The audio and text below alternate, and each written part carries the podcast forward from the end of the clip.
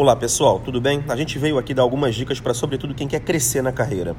Crescer na carreira, no final das contas, a primeira coisa que a gente tem que fazer é entender que existem dois grandes caminhos. O primeiro caminho é plano de carreira.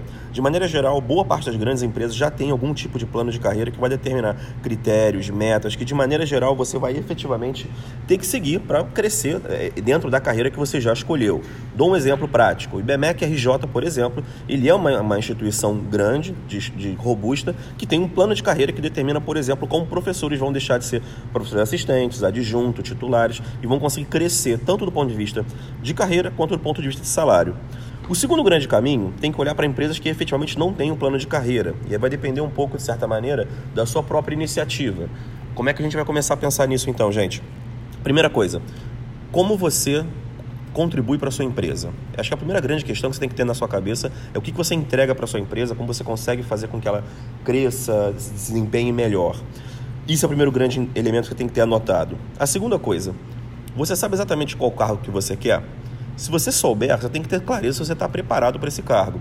Você tem de fato as características que precisam, é, mais importantes para desempenhar esse tipo de cargo? Essa talvez seja a segunda grande coisa que você tem que anotar. Terceiro, como você acha que você entrega valor para sua empresa? Como você agrega de fato nas atividades que você faz no resultado da empresa? Se você conseguir olhar para isso, você consegue, no final das contas, ter um conjunto de informações importantes para discutir com o seu gestor. Uma dica: olha para o timing.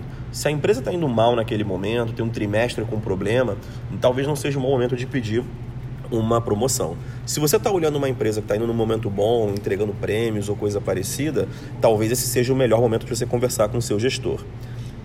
Outro grande, outra grande dica: se você está num, num, momento onde a empresa está demitindo pessoas ao longo de um processo e de reorganização da empresa, também talvez não seja um bom momento. Se é um momento de maior estabilidade, talvez faça mais sentido.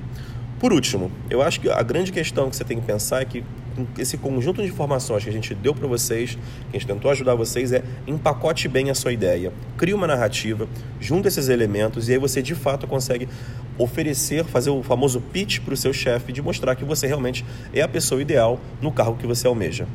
Pessoal, grande abraço e boa sorte.